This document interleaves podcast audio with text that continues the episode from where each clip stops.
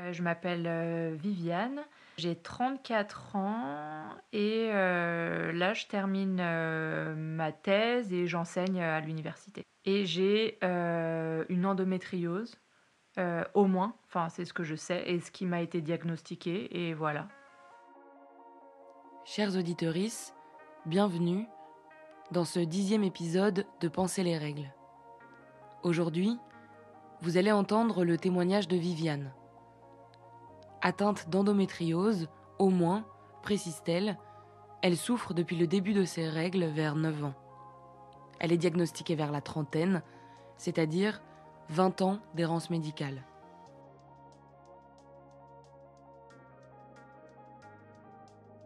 Je rencontre Viviane dans le cadre du travail. On sympathise avec évidence et rapidement, on remarque notre point commun grâce au contenu que nous partageons sur les réseaux sociaux. Elle, comme moi, avons eu des traitements hormonaux lourds et inefficaces qu'on a décidé d'arrêter. Nouvellement installée à Marseille pour sa thèse, je lui propose de participer au podcast. Elle accepte avec timidité et préfère qu'on se retrouve chez moi pour plus de confort. Ce qui me frappe chez elle, c'est la sensibilité avec laquelle elle se met à la place des autres et l'humilité avec laquelle elle questionne les échelles de compréhension des personnes qui l'entourent. Dans son témoignage, elle aborde les différences générationnelles, la désillusion face aux absences de solutions des spécialistes, l'importance d'avoir des accompagnants et des accompagnantes éduqués sur nos pathologies, l'injonction à la maternité ou encore l'incidence des traitements hormonaux sur notre santé mentale. Surtout, elle évoque la difficulté d'accepter d'être parfois une personne peu fiable et la constante culpabilité. Une fois qu'une crise de douleur est passée et qu'on y a survécu, comment supporter le souvenir de notre comportement pendant la crise? A-t-on exagéré? Quel vocabulaire a-t-on utilisé? À qui en a-t-on parlé? Est-ce qu'on en a trop parlé? A-t-on eu mal à ce point-là? Ça hante. Cette culpabilité permanente est le résultat de la discréditation patriarcale de notre parole et participe à la silenciation de nos douleurs. Parfois, on préfère souffrir en silence plutôt que de se faire taxer d'hystérique. Quelques jours à peine après le 25 novembre, journée internationale pour l'élimination des violences sexistes et sexuelles, je profite de cette introduction comme d'une tribune pour prendre la parole sur un sujet silencieux, tabou et culpabilisant. La fausse couche. Déjà, ce terme. Discréditant l'expérience d'un vrai début de grossesse. Occultant la vraie douleur d'un arrêt spontané et naturel de celle-ci. Et niant la vraie violence de cette épreuve. Physiquement et psychologiquement. Je l'ai vécu il y a un mois. Pour de vrai. Et c'est pour cette raison que je parle. D'abord, pour apporter mon soutien et ma tendresse à tous celles qui l'ont traversé et qui n'ont pas pu en parler. Parfois, le concept de libération de la parole m'échappe. Car je suis convaincue que les personnes sexisées ont toujours parlé, mais qu'elles n'ont jamais été écoutées, ou qu'on leur a refusé l'accès à un espace où en parler, ou que l'intégration des codes de la systémie patriarcale les a contraints parfois sans le savoir, parfois par culpabilité, à se taire et à le vivre seul. Aucune personne de mon entourage ne m'a déjà confié que ça lui était arrivé. Pourtant, en regardant les statistiques, c'est la douche froide. 15% des grossesses s'achèvent en dites fausses couches. Autrement dit, c'est deux semaines de saignement avec des caillots, c'est des vertiges, c'est des douleurs dans le ventre, l'anus, les hanches, le dos, les épaules, les cuisses. C'est des difficultés à marcher.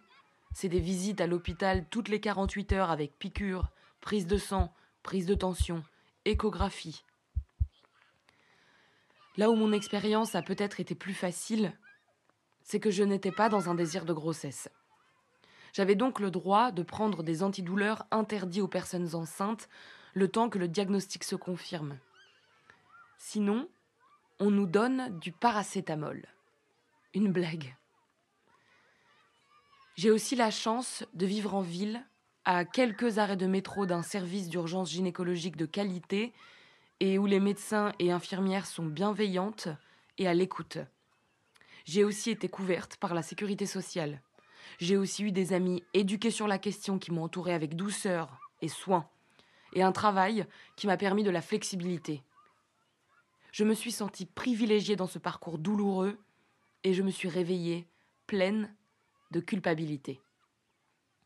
Et ce n'est pas normal.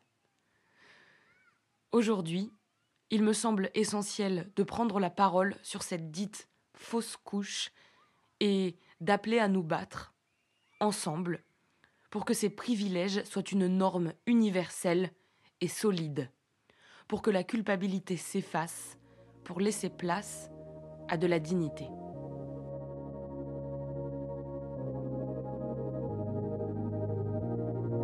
Moi, j'ai eu une puberté précoce, je pense. J'ai eu mes règles en CM2 et franchement, c'était horrible. Enfin, je me souviens quand je les ai eues, j'avais tellement honte, je me souviens que j'avais dit à une copine euh, "Ouais, je pense que j'ai mes règles et tout et enfin en fait, normal en CM2, t'es pas du tout euh, en fait, tu sais pas vraiment ce que c'est. Du coup, elle n'avait pas trop réagi et j'étais tellement mal que je lui avais dit non, mais en fait, je m'étais coupé euh, la jambe, c'est pour ça que j'avais du sang. Enfin, bref, j'étais grave mal à l'aise avec mes règles, mais je pense que j'étais mal à l'aise avec mes règles parce que en fait elle me démontait mais déjà assez tôt. Enfin j'avais vraiment mal.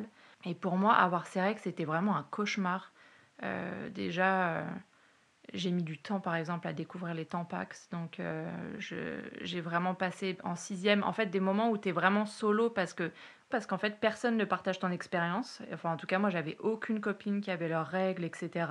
Du coup pour moi c'était juste l'enfer parce que c'était long, c'était douloureux, j'avais des fuites, enfin c'était vraiment... Euh, tout était atroce. Et du coup mes règles elles étaient vraiment problématiques très tôt en fait, euh, dès le collège. Donc ma mère qui avait pas mal de copines gynéco qui elle-même a eu de l'endométriose. Mais alors elle, elle a eu une endométriose à la vieille école, c'est-à-dire que ma mère pense que si j'ai un enfant, je vais être soignée. Mais parce que à son époque, elle, on l'a opérée et on lui a dit par exemple, je vous laisse trois mois pour avoir un enfant. Et après, vous pourrez plus avoir euh, jamais d'enfant parce que l'endométriose, tout ça. Donc ma mère m'a eu euh, assez tardivement, relativement aux gens de sa génération, c'est-à-dire vers la trentaine. Et en fait, euh, non seulement elle m'a eu, mais en plus, après, huit ans après, elle a eu mon frère. Donc elle était proche de la quarantaine. Et donc, en fait, le cliché de endométriose, pas d'enfant, euh, avant, après 35 ans, pas d'enfant, n'a pas fonctionné sur elle. Mais elle, elle pense quand même que si j'ai un enfant, mon endométriose va se calmer. Et donc, du coup, elle en a parlé à ses copines gynécologues qui lui disaient qu'il fallait que je prenne la pilule. Sauf que j'étais quand même euh, super jeune. Je pense que la première fois qu'on lui a conseillé que je prenne la pilule, j'étais en cinquième. Et du coup, pilule en cinquième, ma mère, moi, elle est quand même ingénieure des risques chimiques, donc elle a dit, bof. Mais c'était quand même l'enfer. Et à un moment donné, j'ai fini par prendre la pilule, mais c'était quand même l'enfer. Et en fait, euh, bah, mes règles, ça a toujours été une question d'enfer. C'est-à-dire que parfois j'arrêtais la pilule, mais après, euh, je commençais à avoir des règles. Et en fait, c'était tellement hard que j'allais à la pharmacie, je chialais, j'avais pas d'ordonnance, mais je disais franchement, il faut que je reprenne ma pilule. Je vous montre mes anciennes ordonnances, je prenais ça, là j'en peux plus, etc., etc.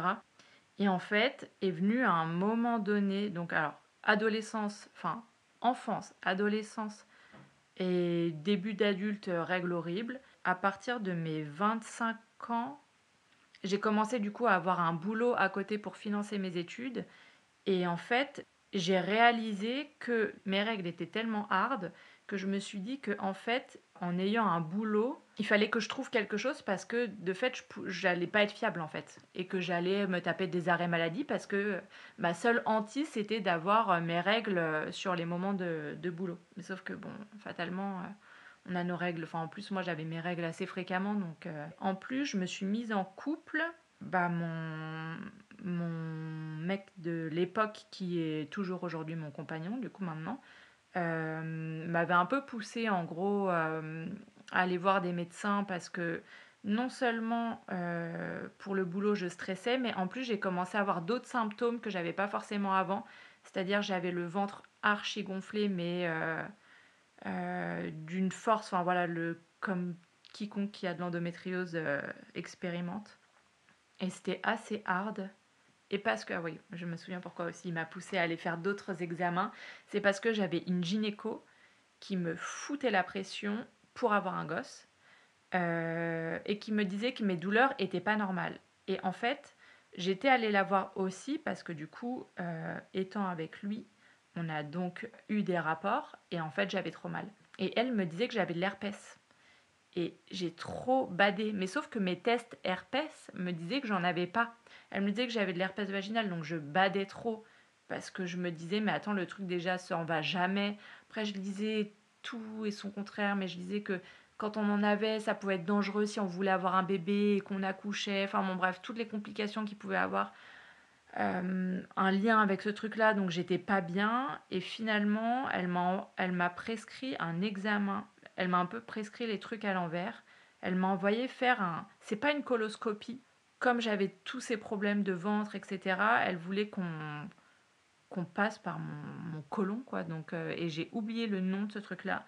Mais là, on m'a fait cet examen-là et on m'a dit que oui, effectivement, j'avais des adhérences euh, d'endométriose, euh, en fait que j'avais une endométriose profonde et donc que j'en avais dans les intestins, etc. Après ça, là, je pense que j'avais quoi? Je devais avoir 28, 29 ans. Donc c'était long de souffrance parce que genre, je pense que j'ai eu mes règles à 9 ans. Donc ça faisait ouais, ça faisait 20 ans en fait de, de douleur euh, atroce. Mais pour, en fait, quand, parfois, quand je discute avec des gens qui ont leurs règles, je me rends compte que, enfin, pour moi, la base, avoir ces règles, c'était l'enfer. Enfin, et ça me fait trop bizarre de me dire qu'il y a des gens qui ont leurs règles et que ça va. Que c'est pas une expérience cauchemardesque. Après, parfois, maintenant, j'ai des règles qui sont pas cauchemardesques, mais pour moi, c'était toujours le genre l'épreuve, quoi. Donc, j'ai su que j'avais de l'endométriose, je pense, ouais, c'est ça, vers 29, euh, la trentaine, quoi. Donc, euh, quand j'avais 30 ans. Et après, j'ai fait. Là, je me suis. J'ai commencé, moi, à bien me renseigner sur l'endométriose et je me suis tournée, du coup, vers des médecins euh, spécialisés dans l'endo. Et donc, j'ai eu des traitements. Euh, j'ai fait l'utéran.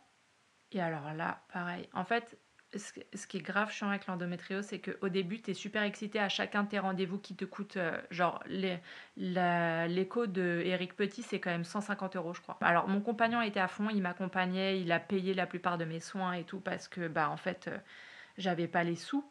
Et il m'a vachement aidé là-dessus. Mais du coup, j'ai fait plein d'examens. Euh, à chaque fois, j'étais super excitée et contente parce que je me disais, on va trouver un truc qui fait que ça va aller. Et en fait, je me rendais compte que malgré le fait qu'ils soient spécialisés dans l'endo, ils n'avaient pas de solution. Que les solutions, c'était à tâtons, que chaque personne avait euh, un truc qui fonctionnait pour elle. Après, moi, j'ai testé des trucs, ça a fonctionné genre un mois, mais après, tu tapes tous les effets indésirables qui s'immiscent dans ta vie intime, tu, enfin, les rapports, ça devient l'enfer j'arrivais à un stade où même au-delà de, des rapports, j'avais mal au ventre tous les jours, donc j'avais pas de règles, mais j'avais des, des, saignements tout le temps, mal au ventre tout le temps. Euh, j'avais plus les problèmes de gonflement. En fait, il y avait des trucs qui s'étaient améliorés. Je pense que ça avait réduit mes adhérences, mais ça partait dans tous les sens. Et je me souviens de nuits où je me réveillais et en fait, je mettais ma main sur mon, ventre, sur mon utérus, et genre, il tremblait je pense que j'avais des contractions. Enfin, je sais pas si j'hallucinais ou pas, mais et dans ces moments-là, j'avais des douleurs, mais tellement hard qui me réveillaient la nuit. Et en fait, je me disais, mais si ça se trouve, là, il se passe un truc pas normal et je vais dead. Et j'avais trop peur de m'endormir. Et en même temps, j'avais qu'une envie, c'était de cesser la douleur. Donc, euh, j'ai l'impression qu'on n'est jamais euh, vraiment euh, légitime à appeler de l'aide. Genre, je me dis, mais si j'appelle quelqu'un, on va me dire, non, mais tranquille, t'as tes règles en fait. Du coup, j'ai jamais osé vraiment euh, euh, appeler les pompiers et tout. Bon, heureusement que je l'ai pas fait parce que je, en fait, j'étais pas en train de mourir à ce moment-là, mais ça m'est vraiment arrivé de me dire, ok, j'ai l'habitude, donc ces douleurs, je pense que c'est normal, mais à chaque fois, je me disais, mais en même temps, c'est d'une telle violence que si ça se trouve, il se passe un truc et je devrais faire des examens pour vérifier parce que là, c'est chaud. Donc j'allais refaire des examens, changer un peu de gynéco parfois pour euh, essayer d'autres trucs. Donc euh, après on m'a prescrit des antidouleurs plus forts. Euh, après j'ai changer l'utéran. En plus, bon, après, on se rend compte qu'il faut faire des scanners du cerveau, enfin des IRM pour des cas de méningiome. Enfin, en fait, il n'y a que des trucs bad qui vont avec. J'étais trop mal dans ma peau. En fait, mon corps, il me faisait mal. Et le truc, c'est que au-delà de ça, même au-delà du fait que j'avais des problèmes de ventre, en fait, ça, te fait tellement déconner tout ton corps que tu as plein de pathologies cheloues et en fait, tu te dis, mais je, déjà de 1, je suis flinguée. C'est, enfin, c'est vraiment lourd, c'est chiant quoi. Et en plus, tu sais jamais ce qui est lié ou pas. J'ai deux séances de kiné par semaine depuis des années. Euh, j'ai plein de problèmes et tout, mais je sais pas si c'est un lien avec l'endométriose. Enfin, tous les trucs. Mais voilà, maintenant j'ai arrêté mes traitements. Et j'avoue, j'ai eu une grosse période de. Franchement, alors déjà mes règles étaient régulières. Truc. Euh, j'ai expérimenté ça pour la première fois et j'avais un jour de douleur. Hardcore, mais franchement, le rêve quoi. Enfin, vraiment pour moi, c'était. Je commençais à avoir des règles. Bon, alors elles étaient longues, parfois elles faisaient deux semaines. Elles commençaient à devenir un peu normales et en plus, moi, je pouvais vivre avec. Et là, je commence à angoisser parce que aujourd'hui, par exemple, j'ai mal au ventre et en fait, comme mes règles s'intensifient ces derniers temps, et que je passe de plutôt maintenant à trois jours, que je vais être morte physiquement pendant dix jours, bah là je commence à me dire que comme je suis plus sous traitement depuis euh, maintenant euh, trois ans je pense, j'ai l'impression que les bénéfices euh, du traitement de départ sont en train de disparaître. Et bon après bien sûr j'ai aussi les le fait que bah, j'ai 34 ans et qu'en 2024 j'aurai 35 ans donc je passe cet âge fatidique de euh, avoir des enfants euh, où ça devient plus compliqué. Puis j'ai jamais essayé d'avoir d'enfants. Je pense que j'aimerais en avoir. Du coup, j'ai aussi cette pression-là de me dire dans quelle mesure ça va m'impacter à ce niveau-là, etc.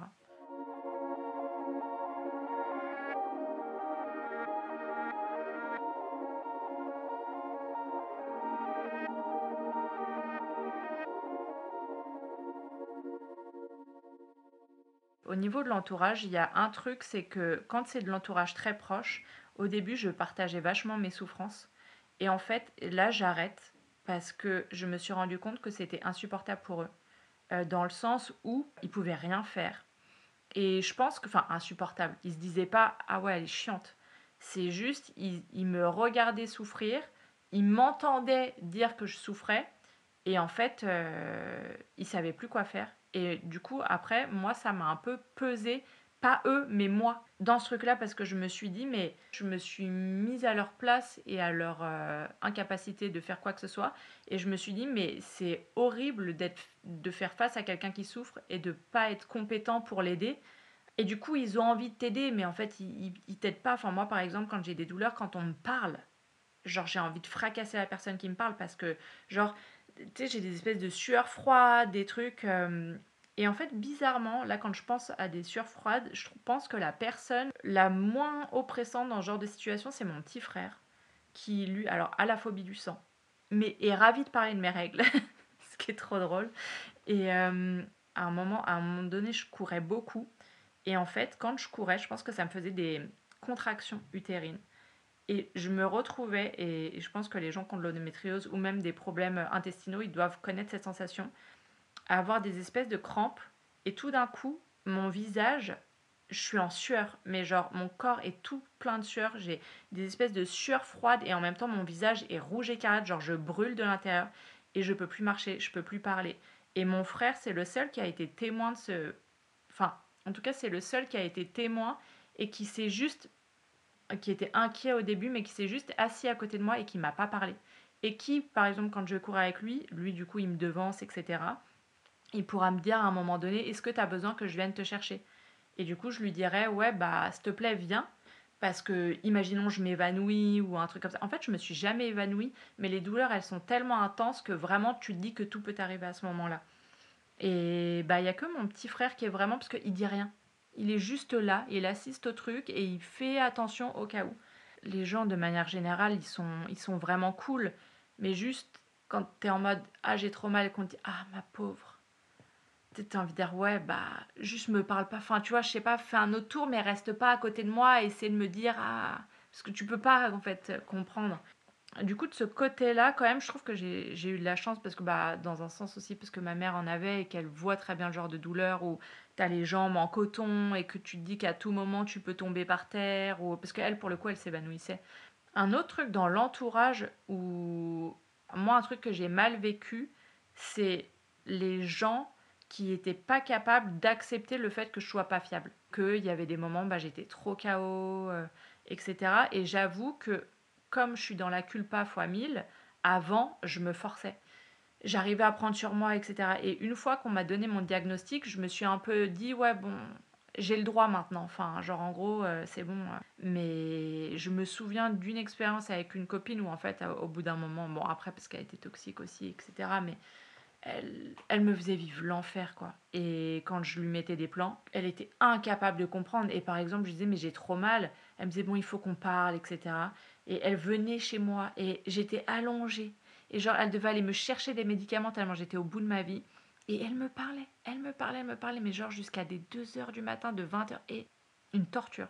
Vraiment, pour moi, elle venait me torturer. Donc, euh, il y avait aussi ce côté-là pas cool, parfois. Et après, euh, j'ai rencontré des gens dans le cadre de, l'endométriose en suivant des cours de yoga euh, encadré par quelqu'un qui était infirmière, je crois, dans un hôpital, mais qui était spécialisée dans le suivi de l'endo, qui elle-même en avait et qui avait en plus le lupus.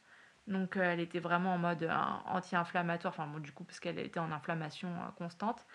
Et c'était assez cool parce que là, j'ai compris plein de choses, et y compris le fait d'être hypersensible.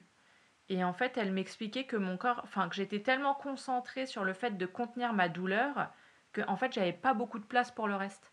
Euh, et enfin, pas que j'avais pas de place pour les gens ou autres, parce que ça, moi j'ai toujours eu de la place, mais sur le, le fait que je supporte, je supporte pas grand chose. En fait, mes émotions, elles sont souvent très fortes. Je vis les trucs à fond, on va dire. Je suis pas drama, ou, mais je pense que du fait de devoir cadrer mon corps, etc., bah, les choses sont intenses assez rapidement. Et, et c'est vrai que par exemple, quand j'ai des douleurs, j'ai un peu du mal qu'on me parle ou euh, il y a des trucs comme ça qui font que bon après il euh, peut y avoir plein d'explications hein, une petite forme d'autisme des trucs comme ça tu vois mais euh, c'est vrai que je pense que ouais rencontrer certaines personnes m'a permis de comprendre un peu mieux certaines raisons potentielles de ce qui se passait.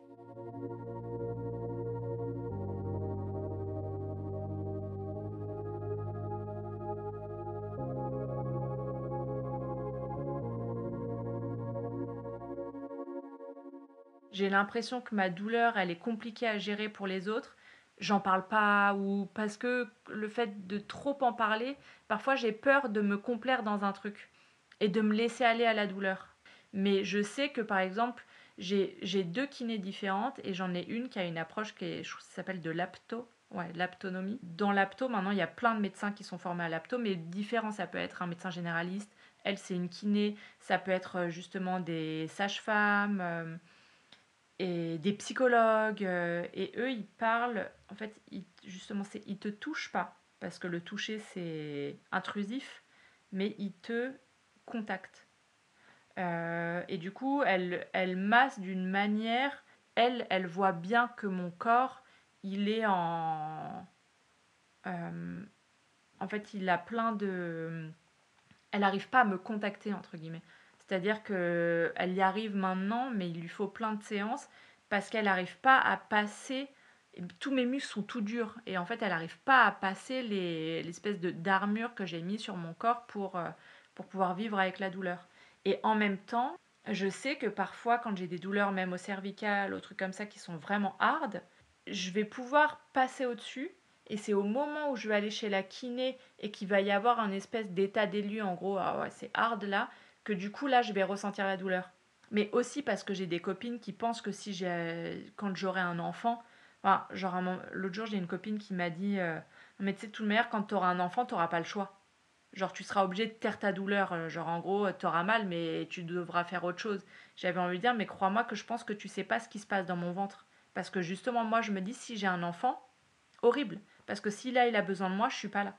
parce que je peux pas. En fait, c'est pas genre. Euh, c'est, je fais pas semblant, c'est pas. Ou je sais pas, genre, euh, je m'écoute. Je m'écoute trop, ou euh, c'est justement, je m'écoute pas. Et c'est pour ça que je suis là en face de toi, mais si je m'écoute, laisse tomber. Et parfois, en même temps, le truc paradoxe, je me dis, mais je suis une vraie chochotte. alors que je me suis toujours trouvée assez thug, parce que justement, je me dis, j'ai des douleurs. je le vois bien par rapport à mon compagnon si jamais tu m'écoutes, parce que je sais qu'il veut écouter, mais forcément il s'en rend pas compte. On n'est pas égaux face à la douleur par rapport à des hommes. c'est quand même des blagues euh, qui se font souvent, genre le gars se. Enfin, des où le mec se pète un ongle, il est à l'hôpital en disant Ah, s'il te plaît. Alors que nous, on vit des trucs euh, en tant que femme. Alors, quand on a de l'endo en plus, euh, voilà, mais. Mais bon, voilà, je pense on n'est pas égaux, mais du coup, parfois, je me dis parfois je me dis ah ouais en fait je supporte rien je suis une chochotte et parfois je me dis ouais non j'avoue je suis un peu thug donc j'oscille vraiment ce truc de j'accepte j'accepte pas bon, voilà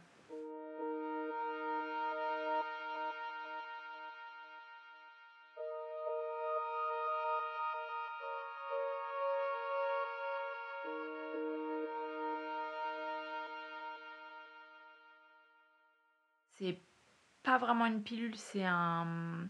C'est vrai que maintenant on le donne plus parce que tu as des risques de méningiome. Donc du coup, si tu prends l'utéran, tu dois faire deux IRM par an et qu'on vérifie. Mais moi, je prends archi pas le risque. Mais je l'ai quand même pris à l'époque sans le savoir. Mais l'utéran, c'est pas une. En fait, ça, ça fonctionne comme une pilule, mais c'est pas exactement une pilule. C'est vraiment un truc qu'on te donne. Mais tu vois, ça c'est un truc tout con. Je ne sais pas. C'est-à-dire que tu es obligé de dire ouais bah ok. Enfin ouais bah oui je vais prendre ça vu que j'ai pas le choix en fait. Donc je saurais même pas décrire, c'est un, fonctionnement de pilule, mais tu le prends tout le temps, donc pour arrêter tes règles. Et on peut pas donner le lutéran juste pour faire pilule. Enfin je, crois pas. À l'ancienne c'était les trucs qu'on donnait. Euh, c'est c'est pas une ménopause artificielle, mais c'est un truc qui s'en rapproche un peu.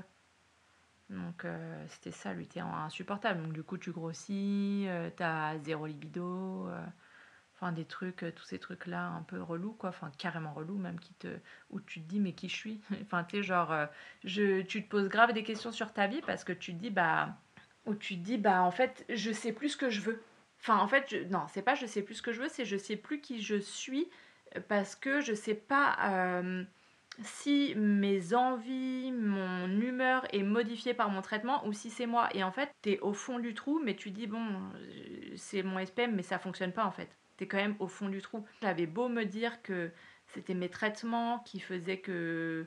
J'étais pas en, DEP, mais j'étais. Euh, envie de rien, rien de me saucer, pas de libido. Enfin, j'étais un peu euh, morte euh, émotionnellement, encéphalogramme plat, quoi. Et au bout d'un moment, bah, comme ça devient la norme, tu t'es perdu en fait avec qui t'es. Et ça, c'était vraiment naze. Et c'est pour ça que je suis vraiment contente d'avoir arrêté mes traitements parce que ça, c'est un truc, ça m'a pesé. En fait, je, vraiment, je me suis oubliée là-dedans. Et c'est tout con, mais par exemple, moi, j'ai une grosse passion du maquillage. Et justement, du fait des, de ce qu'on avec tout ce qui est perturbateur, endocrinien, tous les trucs comme ça, moi je, m'étais un peu tournée vers euh, les cosmétiques, mes cosmétiques euh, clean, etc. etc. Euh, et, en fait, je m'étais mise tellement d'injonctions sur ce que je devais faire et ce que je devais pas faire, sur mon alimentation, j'étais un peu devenue orthorexique. Et j'ai tout me faisait un peu flipper, etc. Donc j'ai arrêté mon traitement et j'ai arrêté de, de, flipper sur tout. Et j'avoue que, que ça m'a fait du bien. Je me suis pas tournée vers des médecines alternatives. Euh, déjà parce que, en fait, c'est des trucs qui sont chers et j'ai pas du tout les moyens. Même l'ostéopathie, enfin, genre, j'en fais, euh, je le fais de manière occasionnelle, mais euh, voilà, je fais deux, trois séances par an, ce qui déjà casse mon budget. Et après, tout ce qui est acupuncture, euh, tous ces trucs-là qui m'ont été conseillés, vraiment, moi, je n'ai pas les moyens parce que bah, du coup, je suis en thèse et que j'étais enseignante à mi-temps. J'étais trop précaire et puis j'avais vraiment un petit salaire. Mais en fait, par contre, ce que je fais, c'est que je fais des trucs qui me font du bien. Et par exemple, le yoga, ça me fait vachement de bien. Il y a des choses comme ça que j'essaye de. qui me font du bien, mais sinon, les médecines alternatives, c'est trop. C'est trop cher en fait. C'est vrai que là, en en parlant, je me rends compte, je me le suis déjà toujours dit, mais j'ai jamais trouvé de solution. le seul truc, c'est de m'adapter à moi-même, à comment, comment j'ai l'impression que ça fonctionne, comment je sais plus ou moins que ça fonctionne. Du coup, en fait, je me, je me tabasse au médoc. Ma solution, c'est de me dire, euh, ouais, bah ok. C'est mon postulat de base. Donc, en fait, je suis comme ça et je fais comme je peux et j'essaye d'être fiable quand même.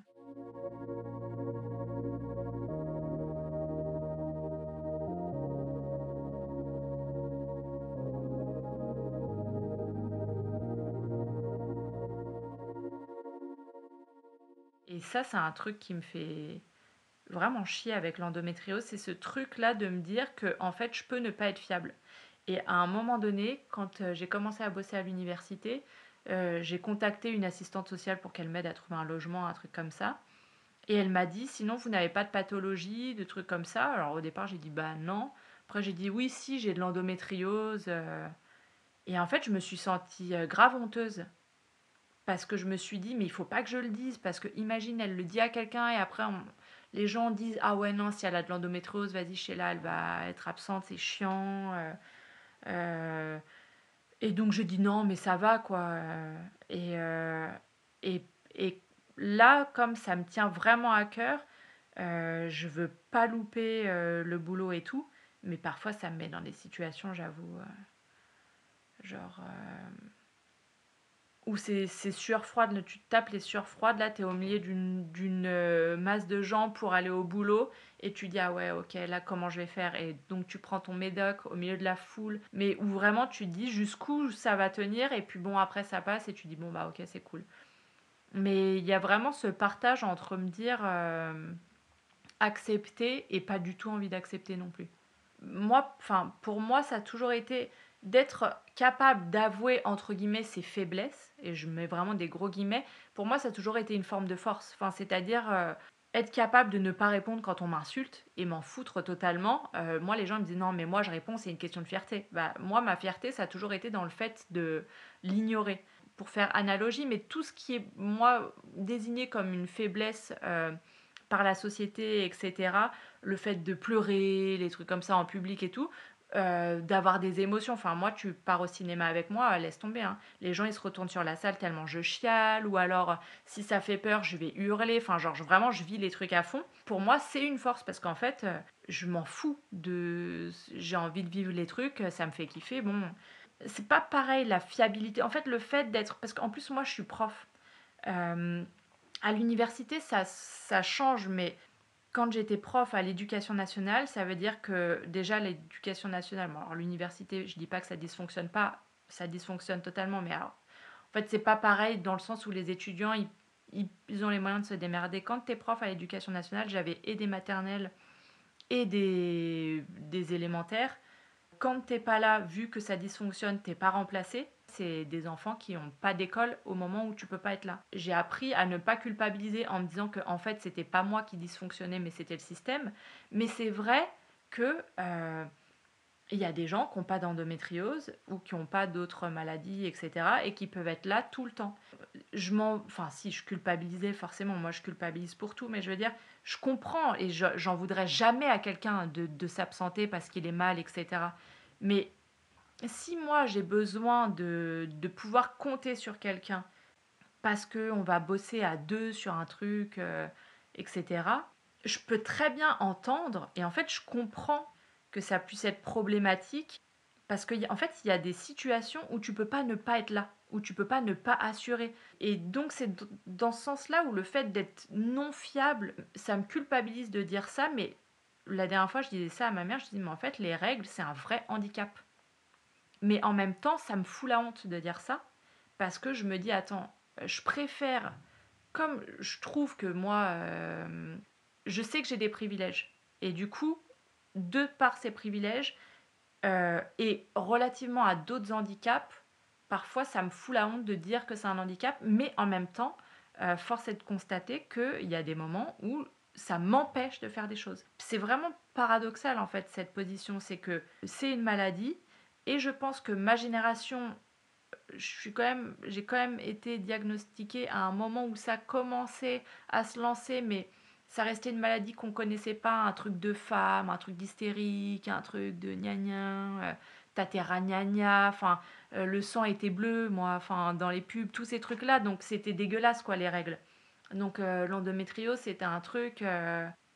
Ouais, je pense qu'il y a vraiment un truc de génération aussi par rapport à comment on, vit la maladie et, euh, et un peu de, de honte euh, à avoir ce truc-là. Et en plus de se dire, mais il y a tellement pire en fait. Tu, tu veux toujours relativiser, tu dis, il y a quand même des cancers, euh, il y a d'autres choses. Alors qu'en en fait, tu vis un truc qui est, pas, qui est vraiment pas cool. Mais moi, je suis toujours dans ce truc-là où j'ai quand même vachement honte. J'ai pas honte d'avoir de l'endométriose, mais genre là, je culpabilise de ce que j'ai dit au début. Parce que moi, je sais que j'utilise souvent des mots type euh, hardcore, etc. Et du coup, là, par rapport à ce que j'ai dit au début, je suis dans la culpa de me dire non, mais attends, relativise. T'as eu mal, c'est vrai, mais bon, euh, t'es là, quoi. Enfin, tu vois, tu peux en parler, euh, t'es pas. Et en même temps, il y a des moments où quand je suis dans la douleur, et je sais pas si toi ça te fait ça, mais parfois, comme j'ai survécu à ce truc-là de douleur, je me dis en fait ça va. Et après, tu vis le truc et tu dis non, non, c'est horrible, c'est insupportable, faut que ça cesse.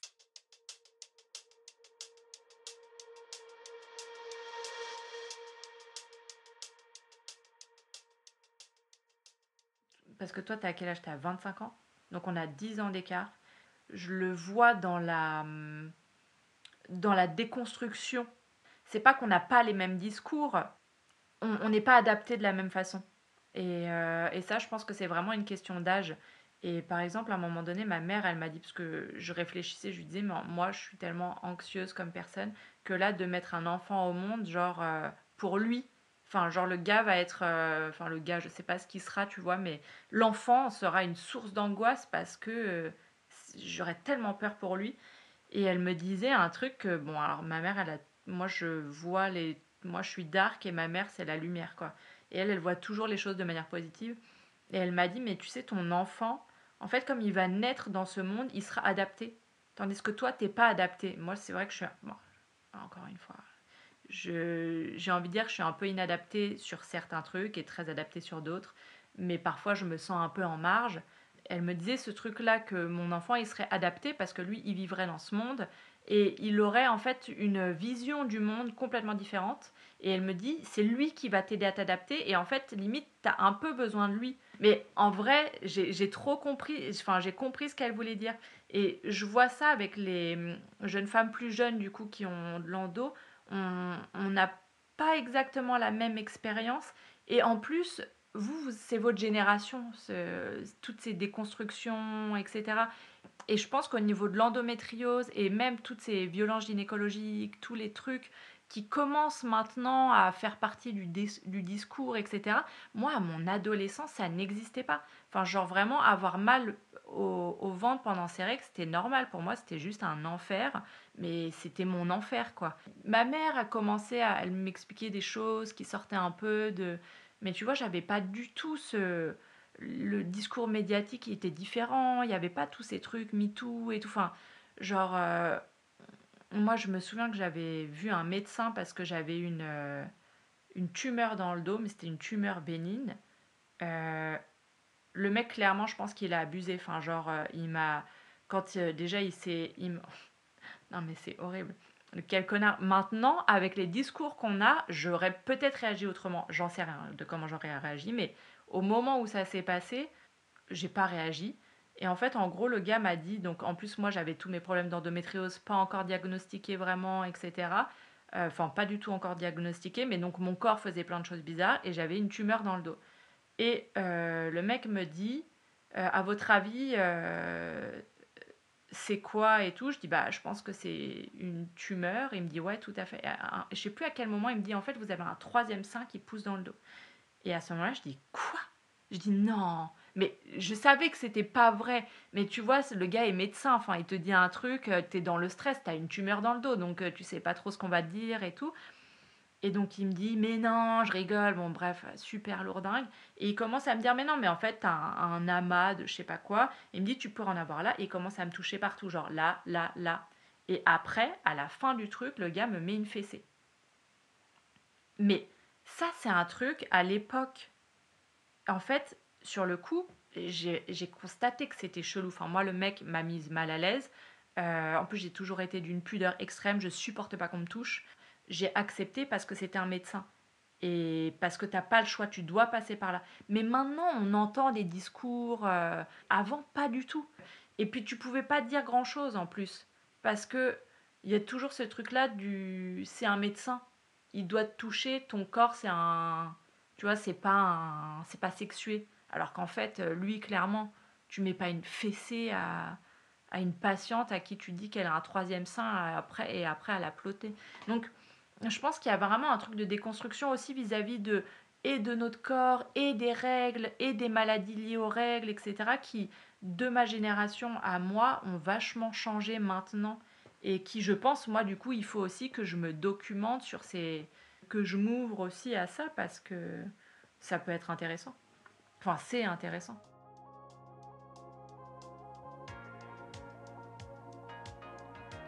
C'était le dixième épisode de Penser les règles, un podcast de Swazik et Lola, avec les précieux conseils de Caroline Langlois et sur une musique originale d'Arnaud Densler. Encore un immense merci à Viviane pour son témoignage.